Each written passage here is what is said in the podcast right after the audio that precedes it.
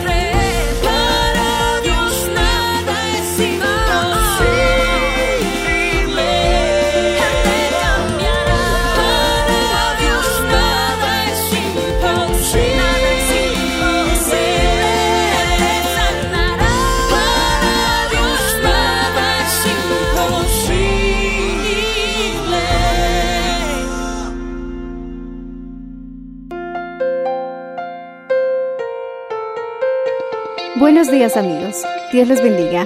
Hoy les traeremos el mensaje del Señor bajo el título Ser Padre en Momentos Difíciles, en la voz del reverendo Enrique Valenzuela. Escuchemos. Salmo 127. Salmo 127, verso 3. La palabra del Señor dice así.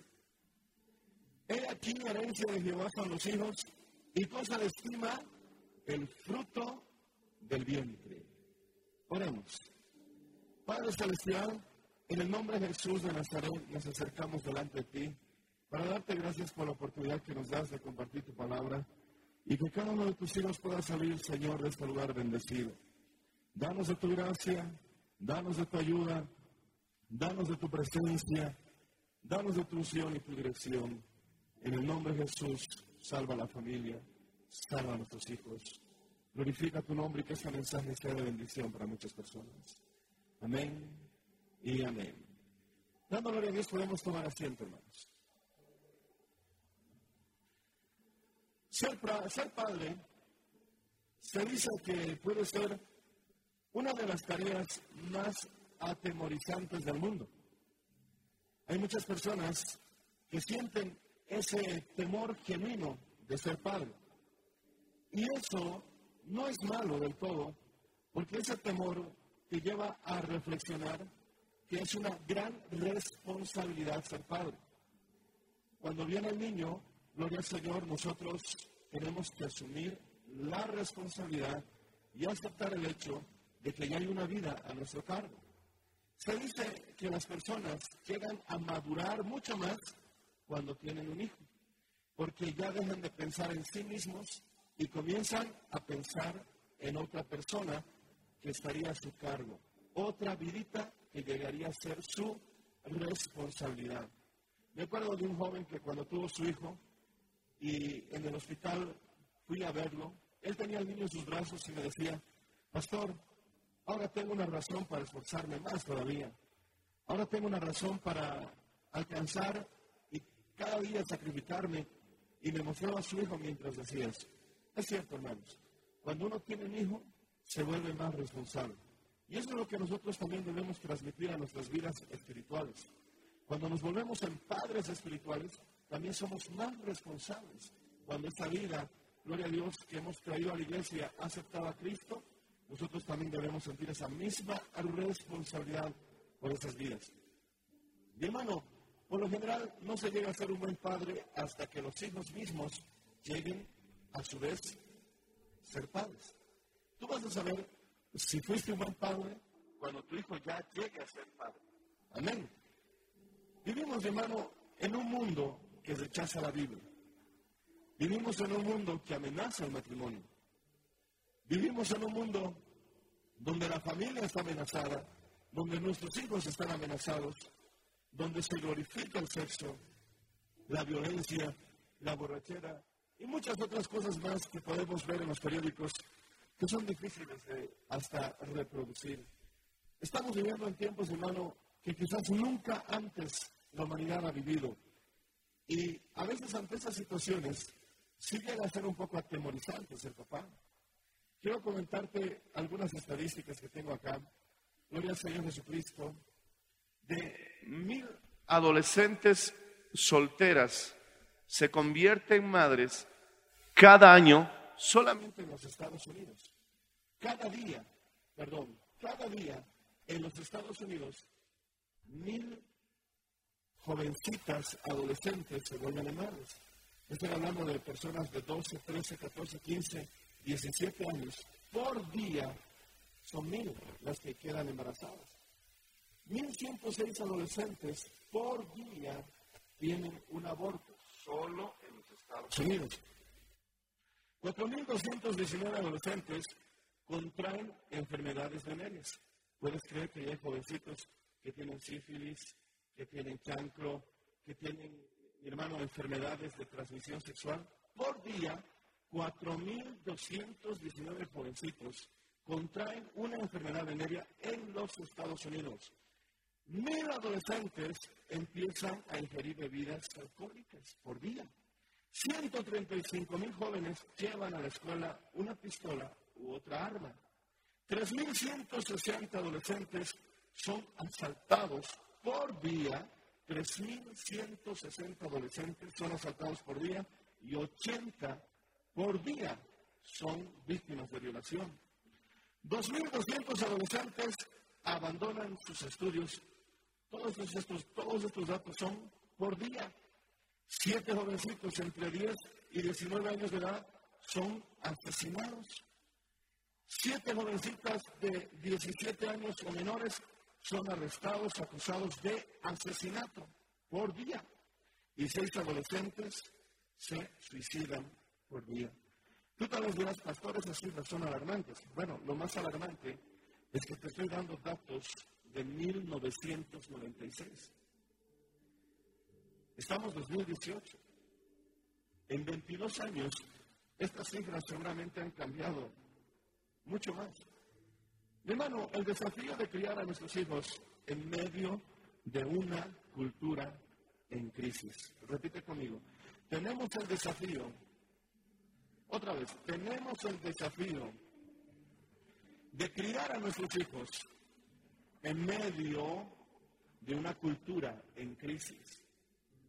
Ahora, mi hermano, gloria al Señor Jesús, algunas estadísticas proporcionalmente son más alarmantes que en Bolivia. Tú dirás, ay, esas cosas pasan en Estados Unidos. Quiero decirte un dato que quizás no sabías. A pesar de que estos datos son alarmantes, porque te estoy hablando, mi hermano, de 52 países aproximadamente que están unidos, que se llama Estados Unidos. Es uno de los países, a pesar de que suceda todo esto, es uno de los países más seguros del mundo. Entonces, Bolivia, ¿en qué proporción estamos? Es terrible, mi hermano, que Bolivia esté entre los primeros países donde hay trata y tráfico de personas, hermano. Es terrible, mi hermano, que en Bolivia estamos entre los primeros países de mayor consumo de alcohol. Mi hermano, hace unos años atrás, las estadísticas señalaban que Bolivia era el segundo país en el mundo con más divorcios. Así que, hermanos, realmente estamos en una crisis y estamos en medio de una cultura, como dije, que está en crisis. Y debemos asumir ese desafío de criar a nuestros hijos en medio de esta situación, porque si no lo hacemos, ellos llegarán a ser víctimas. Repite conmigo, si no asumimos el desafío de criar a nuestros hijos en medio de esta cultura de crisis, ellos serán las víctimas. Y los jovencitos que me están escuchando deben tomar también esta enseñanza en su corazón, porque un día, tal vez dentro de algunos años más, ustedes también serán padres. Ustedes tendrán la responsabilidad de alimentar, de cuidar, de criar a una criatura que vas a sentir darlo todo por él, porque sabes que es tu. Las cifras actuales deben ser más preocupantes. Ser padre no solamente es atemorizante, es también una de las más críticamente necesarias en la vida. Ser padre puede atemorizarnos, pero es una gran necesidad que nosotros asumamos ese rol.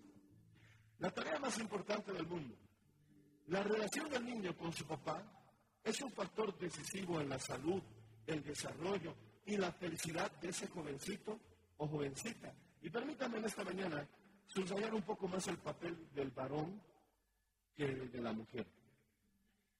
Una buena relación de un jovencito con su papá puede ser un factor decisivo en la salud, el desarrollo y la felicidad de un jovencito o una jovencita. Por eso es de suma importancia que el padre, el varón, tenga una buena relación con sus hijos. A veces el papá, mi hermano, vive muy ocupado. A veces el papá vive, gloria al Señor Jesucristo, muy, muy alejado de los hijos. Y a veces eso nos atrapa a todos. Pero nosotros tenemos que buscar el espacio, buscar la manera, buscar el medio de tener más acercamiento a nuestros hijos, de tener charlas significativas con ellos y de marcar una buena relación. Hijo, si tu papá está tratando de tener una mejor relación contigo, tú colabora en esa decisión porque eso va a mejorar tu vida, tu salud, tu felicidad y va a afectar hasta en tus emociones. Ahora, muchos dirán, yo no me he llevado bien con mi papá. Tienes dos opciones. Una, o tomar una decisión para que en el estado en que te encuentras o sientes estar cambie con la ayuda del poder de nuestro Señor Jesucristo, o hundirte en la autocompasión, o hundirte, mi hermano, en la lástima, porque hay muchos que toman esa posición. Ay, razón, soy infeliz. Razón, me siento tan desgraciado. Este último, una hermana que tuvo un tumor en, en el cerebro, el médico le explicó que ese tumor era el resultado de la excesiva preocupación. Yo no soy profesional, pero yo tomé esa, esa información y me puse a investigar.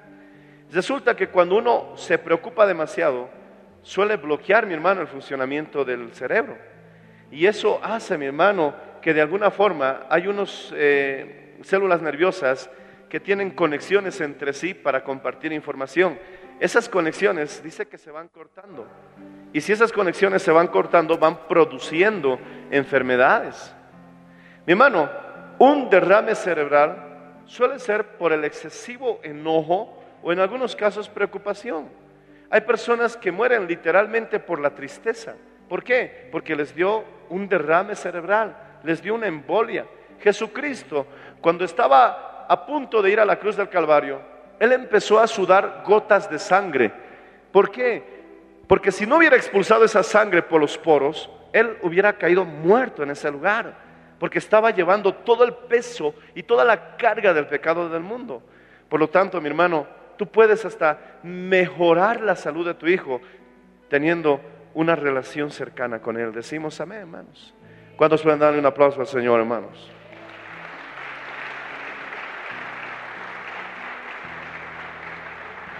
¿Sabes qué se ha descubierto? La anorexia nerviosa es una enfermedad que una persona deja de comer, deja de comer porque simplemente quiere verse delgado.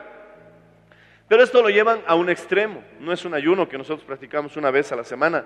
Ellos pueden dejar de comer días enteros por simplemente el hecho de querer adelgazar al punto de poner en riesgo su vida y su salud. Este estudio realizado entre 39 niñas adolescentes que sufrían de anorexia nerviosa, un desorden alimenticio, demostró que 36 de ellas tenían un común denominador, la falta de una estrecha relación con sus papás. Hay niñas que están sufriendo de esta situación porque tienen un común denominador, no se llevan bien o no tienen una buena relación con su papá. Hoy dije que vamos a señalar más el trabajo de los padres. Investigadores de la Universidad de Johns Hopkins encontraron que las chicas adolescentes viviendo en familias sin el padre, mira, una familia donde no está el papá, donde no vive el papá, son un 60% más propensas a tener relaciones sexuales premaritales que las que viven en hogares con los dos padres. Es decir, si simplemente papá decide abandonar su casa, irse del hogar, estás aumentando más de la mitad de las probabilidades que tu hija tenga una vida sexual activa. Esto ya lo he compartido en otras ocasiones. Hay señoritas que tienen la gran necesidad de ser abrazadas, de recibir cariño corporal, y muchas de estas jovencitas lamentablemente caen en una vida promiscua, en una vida sexual activa, que se pudiera prevenir si es que el padre sabe satisfacer esa situación. ¿Cómo? Un padre desea lo mejor para su hija. Un padre la va a cuidar. Un padre, mi hermano, que esté sano, obviamente, y que tenga, gloria al Señor, un padre normal que pueda estar en el mundo o en la iglesia, siempre va a querer lo mejor para su hija. Si tan solamente este papá besara la frente de su hijita, la abrazara de vez en cuando a su hijita, le acariciara el cabellito a su hijita y le dijera palabras de afirmación como, qué bonita eres, mi hijita linda, mamita linda, véngase mi princesita, nada más, muestras de afecto verbal y mi hermano, el abrazo del papá que a veces la niña necesita, eso mi hermano, la libraría, la libraría de que muchas jovencitas a veces están, mi hermano, buscando eso en los hombres. Es decir, le libras a tu hija, mi hermano, de tener una vida sexual activa si tan solamente tú como padre eres más cariñoso con ella. ¿Sabías que puedes afirmar más su identidad sexual de un varoncito simplemente mostrándole afecto corporal? Hay muchos papás que dicen, no quiero abrazar mucho a mi hijo porque se va a volver medio ama- amanerado, se va a volver medio mariconcito, es el término que usamos aquí en Bolivia, Jesús se prende al diablo. Ay, no, ¿cómo lo voy a abrazar? No hay que besarlo mucho, al hombre hay que tratarlo así duro, no. Mi hermano, se ha comprobado que si un papá abraza a su hijo, si un papá le agarra la cabeza al hijo, si un papá a veces juega luchas con su hijo, ese acercamiento corporal entre padre e hijo que es sano, está mi hermano ayudando al hijo a tener una clara identidad sexual. Es decir, no va a tener problemas con que soy hombre, soy mujer. No, soy hombre, soy hombre. Por el simple hecho de que papá tiene un acercamiento corporal con su hijo, como abrazos, juegos, luchas, abrazos, mi hermano, de hombres, un beso, mi hermano, que le da en la mejilla a su hijo, eso le ayuda a afirmar su identidad sexual. Pero cuando el papá lo tiene así alejado, eso más bien lo arriesga a tener, mi hermano, complicaciones en su identidad sexual. ¿Quieres que tu hijo sea, como dicen aquí en Bolivia, bien hombrecito? Siendo varoncito, ¿quieres que tu hijo sea bien hombrecito? Abrázalo, bésalo, juega con él en algún momento las luchas que tienes que realizar, pero que siente el cuerpo del papá cerca de él, mi hermano, alabado sea el nombre del Señor, en una expresión de que eres mi hijo, te amo, te estimo. Decimos amén, hermanos. ¿Quieres librar a tu hijita de llevar una vida promiscua? Tienes que estar presente en casa. Y tienes que tú, mi hermano, darle ese abrazo que ella necesita, como papá que eres. Tienes que tú acariciar su cabecita como papá que eres. Tienes que besar su mejillita, su frente como papá que, ella- que eres. Que ella no busque que otro le esté diciendo princesita. Que ella no busque que otro le esté diciendo que es bonita. El papá le tiene que llenar esa satisfacción. El papá le tiene que llenar esa necesidad. Y entonces ella no va a ir a buscar a ninguna otra parte. Bendito sea el nombre del Señor. Y entonces estarás ayudando a tu hija a cuidarse. Alabado sea el nombre de Cristo y a no cometer errores en la vida. Alaba al Señor si lo entiendes, hermano. Bendito sea el Señor.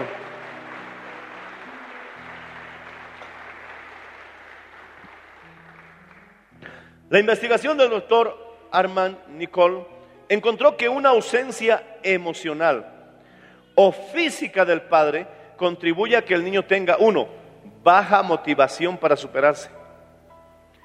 ¿Por qué tu hijo no tiene deseos de superarse? Puede tener luchas temporales, clásicas de la adolescencia, pero si eso se hace continuo, si eso se hace recurrente, de que el joven, el niño no tiene deseos de superarse, es porque hay una ausencia física o emocional del padre. ¿Qué es una ausencia física? Es simple de entenderlo, no está, nunca se lo ve. ¿Qué es una ausencia emocional? No expresa cariño a sus hijos. Esa ausencia emocional y física produce que el hijo tenga baja autoestima y falta de deseos de superarse. Dos, la falta de habilidad de diferir una gratificación inmediata a favor de recompensas posteriores. No tiene la capacidad de pensar a futuro. Es decir, no, dice, no, no, no, no, no piense, dice, si me esfuerzo ahora, dentro de cinco años voy a cosechar mis esfuerzos. Tiene autoestima baja, susceptibilidad a la influencia de grupo y a la delincuencia juvenil, esa ausencia de padre. Muchos dicen, ¿por qué mi hijo se ha metido a las pandillas? ¿Sabías que hay muchos jóvenes que se meten a las pandillas no porque quieran ser delincuentes, no porque quieren ser pandilleros? Hay muchos jóvenes que se meten a las pandillas porque están buscando una familia.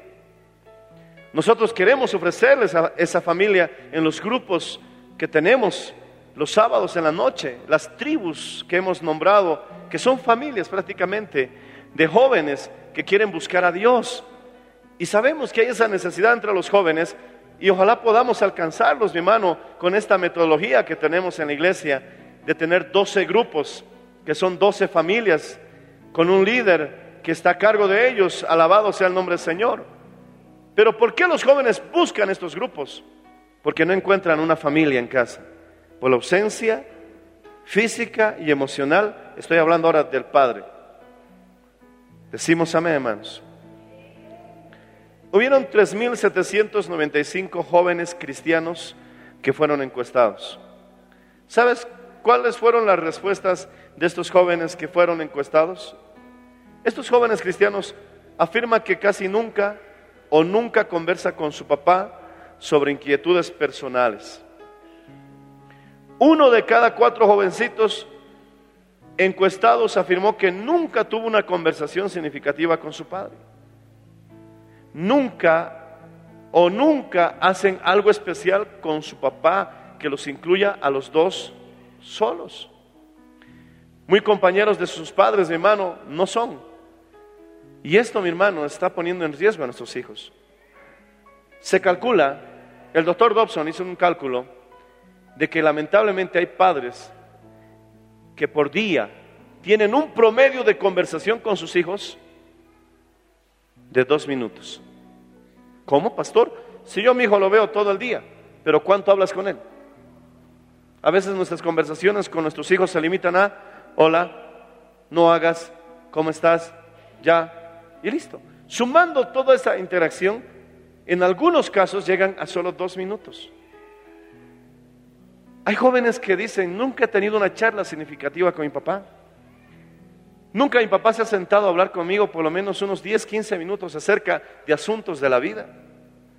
Nunca hemos hecho algo los dos solos. Yo ayer, mi hermano, reflexionando en esto, invité a uno de mis hijos, al más pequeño, a que preparara el desayuno conmigo. Hicimos algo los dos juntos. Partimos los huevos, yo partí los huevos él los destrozó, pero hicimos algo juntos. Él batió los huevos, yo le enseñé a picar el choricito, pero hicimos algo juntos. Esa clase de actividades, mi hermano, es lo que nuestros hijos necesitan. Y a veces, mi hermano, no lo estamos haciendo. Cuando un hijo, quiero darte otros datos, tiene una buena relación con sus padres, son propensos a sentirse más satisfechos con sus vidas. Decimos amén, hermanos. Alabado sea el nombre del Señor Jesucristo. Si ves a un joven que está satisfecho con su vida, es porque tiene una buena relación. Estoy hablando con los varones, con papá. ¿Los papás dicen amén? Si un joven tiene una buena relación con su padre, son más propensos a abstenerse de tener relaciones sexuales. Si tu hijo está absteniéndose y está luchando de aceptar las propuestas sexuales, será como resultado de que tienes una buena relación con él. Son más propensos a abrazar las normas bíblicas con respecto a la verdad y a la moralidad. Son más propensos a asistir al templo. Si tu hijo no quiere venir al templo, entonces quiere decir tal vez que necesitas mejorar tu relación con él son más propensos a leer la Biblia regularmente y son más propensos a orar todos los días. Cuando un hijo se lleva bien con su padre, tienen, son más propensos a todas estas cosas buenas. Ahora, es por eso que la conexión y la relación con papá es el factor más importante en la vida de sus hijos. Tengan la edad que tengan. Repitan conmigo, la relación entre papá, repitan conmigo, la relación entre papá y sus hijos es el factor más importante en la vida. Tengan la edad que tengan.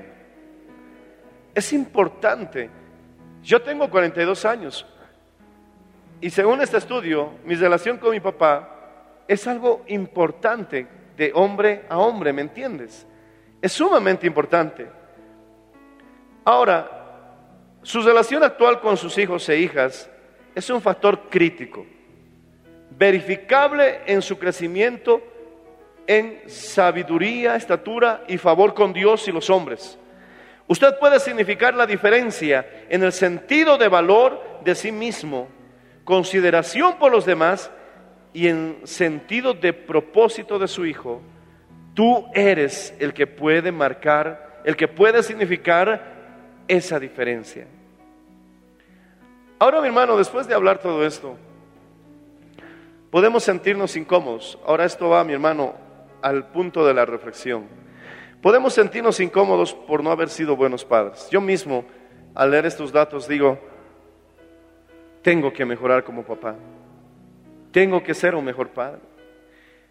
Pero tenemos dos asuntos. No debemos caer en la trampa de sentirnos culpables.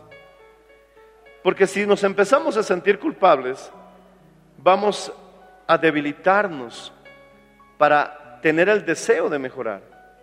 Y dos, los hijos no deben responsabilizar a sus padres de todas sus obras y actos, porque con la información que he compartido fácilmente pueden decir, ah, yo soy así por culpa de mi papá. Es cierto, el papá influye bastante en ese comportamiento, pero al final también el hijo debe tener una decisión, porque llega un momento en que el Señor nos hace responsables a nosotros de nuestras decisiones. El mismo Estado dice, cuando cumplas la mayoría de edad, tú ya eres responsable de lo que haces y de lo que decides. De igual manera, mi hermano, si no hemos tenido los mejores padres, tenemos la responsabilidad de decidir bien. Pero papás, ¿por qué no podemos ayudar a nuestros hijos? Si con tan solamente estar presentes, les estamos librando de situaciones difíciles que muchos jóvenes están viviendo hoy en la delincuencia, viviendo hoy en las drogas, viviendo hoy en la borrachera, viviendo en la promiscuidad sexual, que quizás, quizás se hubiera evitado en gran parte o en más de la mitad de los casos si simplemente papá hubiera estado presente en sus vidas física y emocionalmente. Decimos amén, hermanos. Alaba al Señor si puedes creerlo. Aleluya.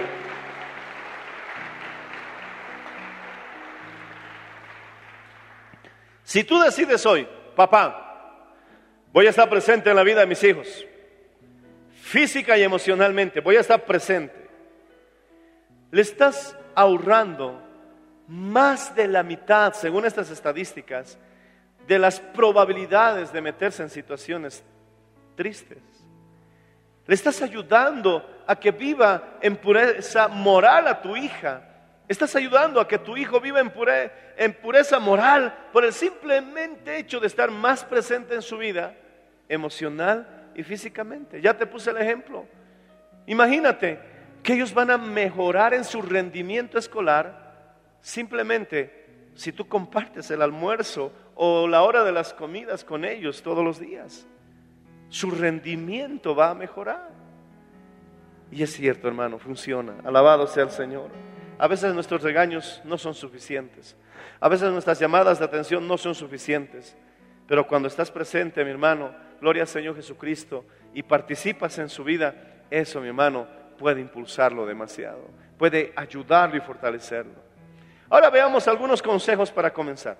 Uno, encare la paternidad desde una perspectiva positiva y optimista.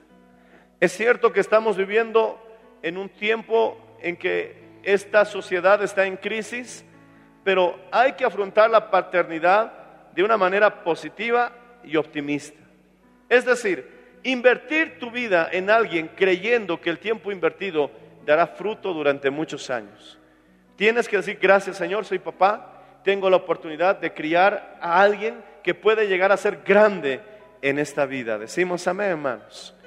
Repite conmigo, ser, debo ser optimista en mi papel de la paternidad. Dos, considera el crecimiento como una serie de pequeños pasos tomados a lo largo de la vida. La mayoría no nos sentiremos totalmente satisfechos. Repito, la mayoría no nos sentiremos totalmente satisfechos con nuestro desempeño como padres.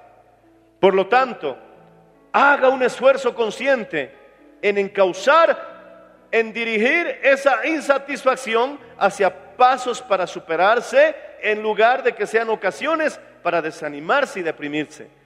Estoy insatisfecho por la clase de padre que soy. Tengo dos opciones.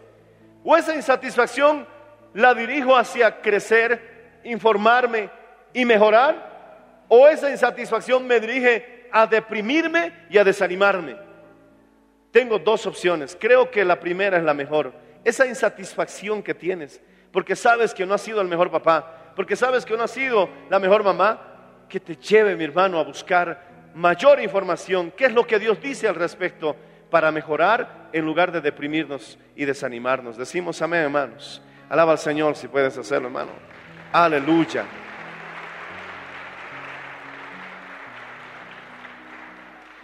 Y tres, determine dedicarse al privilegio.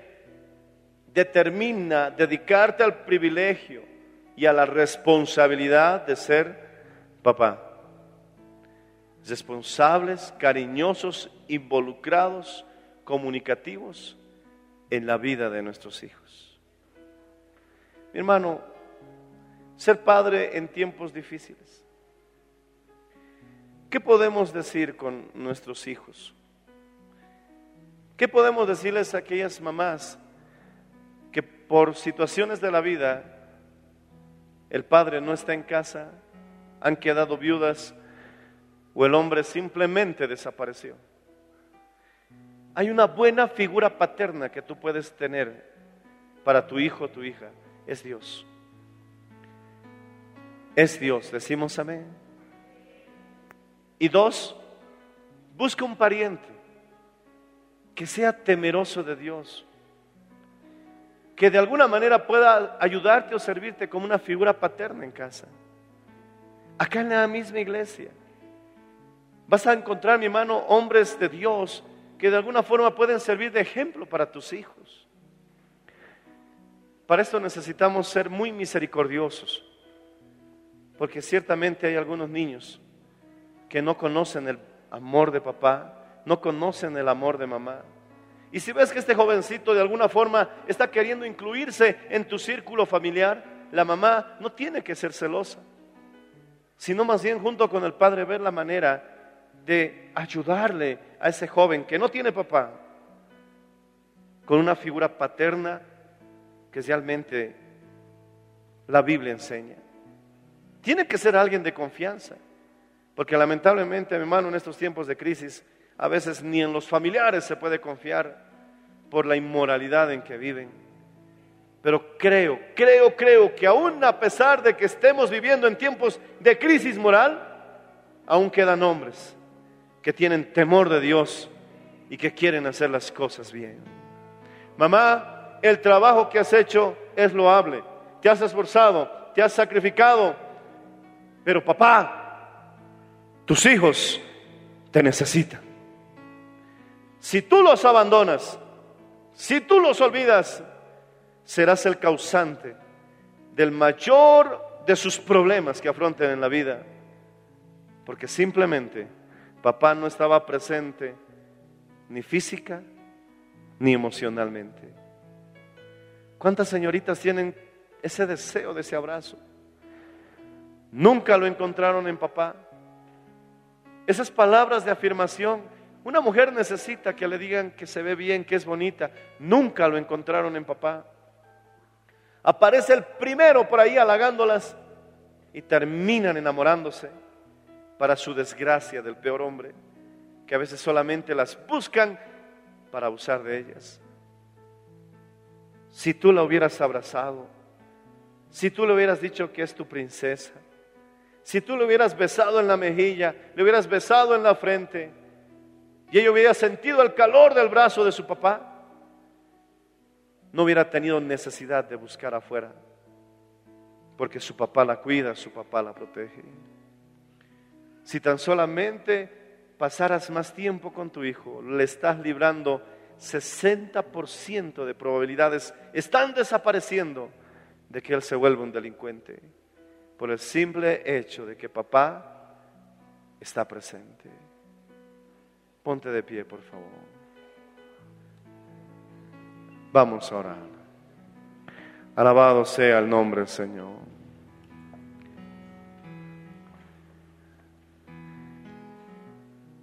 Hoy es el día de bendición de nuestros hijos. Pero antes de bendecirlos, esta bendición no va a funcionar si tú sigues en un mal camino como padre, si tú no estás haciendo las cosas correctas como madre. Es cierto, se puede proferir un buen deseo y una bendición de parte de Dios, pero en esto se requiere el compromiso de los padres. ¿Cómo voy a desear que mi hijo no sea un borracho si el padre es el primer borracho en llegar en casa? Con tus palabras lo bendices, pero con tus hechos lo maldices. ¿Cómo quieres bendecir a tu hijo para que tenga un hermoso hogar? Y eres el primero que llega a casa a hacer el, alboroto y a golpear a su madre. Con tus palabras lo bendices, pero con tus hechos lo maldices. Para que esta bendición sea completa, primeramente los padres, levantemos las manos al cielo y digámosle de todo corazón, perdóname Señor Estoy insatisfecho por ser, la, por ser la clase de padre y madre que he sido. Perdóname, Señor. Pero esto no me va a llevar a la depresión, esto no me va a llevar al desánimo. Esto en cambio me va a llevar a mejorar. Esto me va a llevar a tomar pasos decisivos a ser mejor. Quizás tenga hasta luchas con mi hijo. Quizás tenga hasta críticas del mismo. No importa, no sabe lo que dice. Yo soy el responsable. Hijo, no eches la culpa a tu padre de todas tus situaciones, porque al final tú también tienes el poder de la decisión. ¿Por qué no levantamos un momento las manos y le decimos, Señor, hoy he comprendido que yo tengo poder para bendecir o maldecir a mi hijo? El simple hecho de estar ausente en casa ¿Cómo puede afectar a mis hijos? Oh, hermana, no tomes la decisión del divorcio tan a la ligera. No sabes cómo esto va a afectar a futuro a tus hijos solamente pensando en ti. A veces olvidamos que hay otras vidas que dependen de nuestra decisión. Repite conmigo, Padre Celestial, perdóname Señor. Quiero ser la clase de papá. Repítelo fuerte quiero ser la clase de papá y la clase de mamá que mi hijo necesita. Quizás yo he vivido situaciones que no quiero que mi hijo las viva.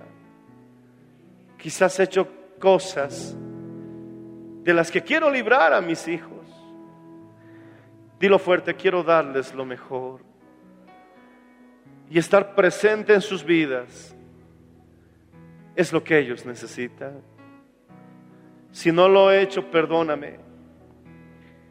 Pero no dejaré de ser padre hasta que muera, Señor. Aún tengo la oportunidad de hacer algo a favor de ellos. Repítelo en voz alta, no puedo renunciar. Dilo fuerte, no puedo renunciar a mi privilegio y obligación de ser padre, madre. Ayúdame, Señor. Debo comenzar orando por ellos y pedirte que me des la sabiduría para que yo pueda ser una bendición para sus vidas. Quiero que sean felices. Quiero que les vaya bien. Levanta las manos al cielo un instante. Habla un momento más con el Señor mientras cantamos este coro. Habla un momento con el Señor. Enseguida vamos a orar por los hijos.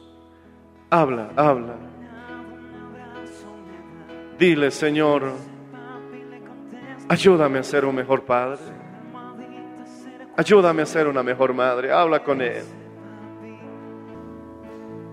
Dice, Jehová habló a Moisés diciendo, habla a Aarón y a sus hijos y diles, así bendeciréis a los hijos de Israel diciéndoles.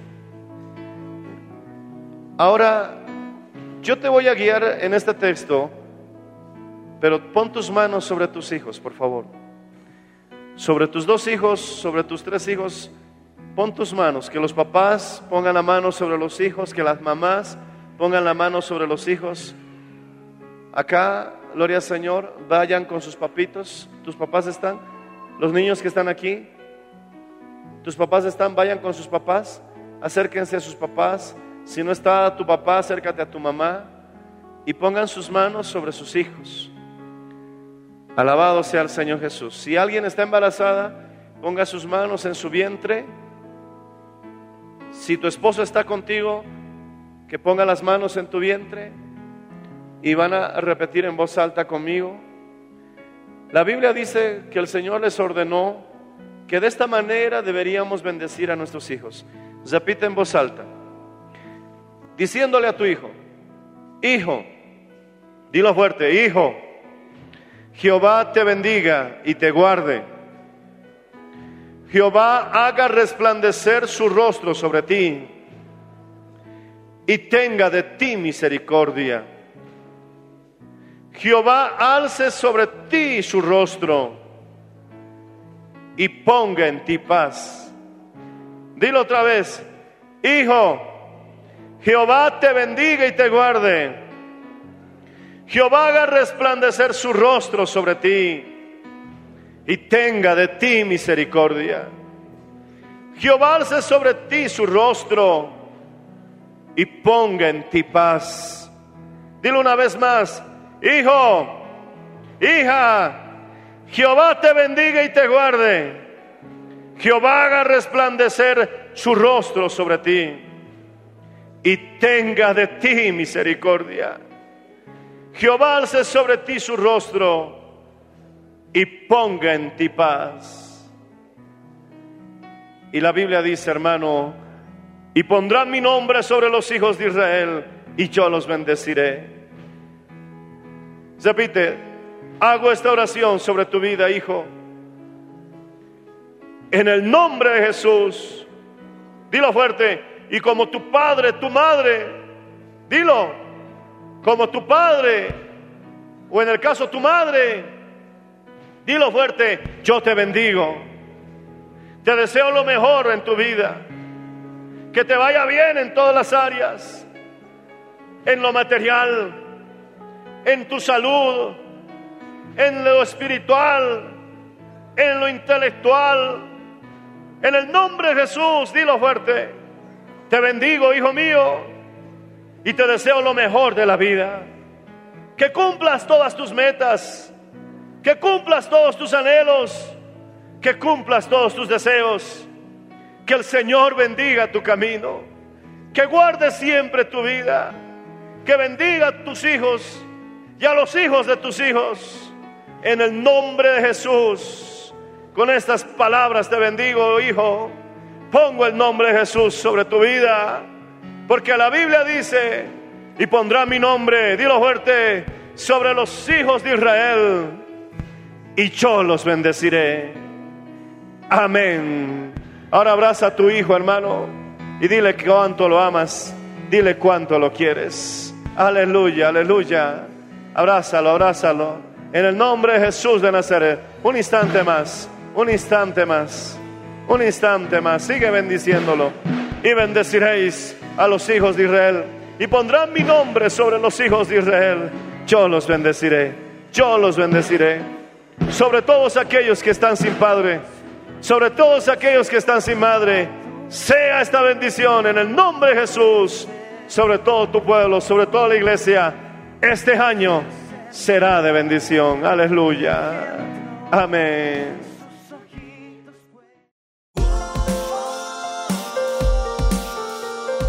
Gracias por su sintonía. Si desea una copia, comuníquese con los números de esta emisora o escríbenos a contacto mmmbolivia.com.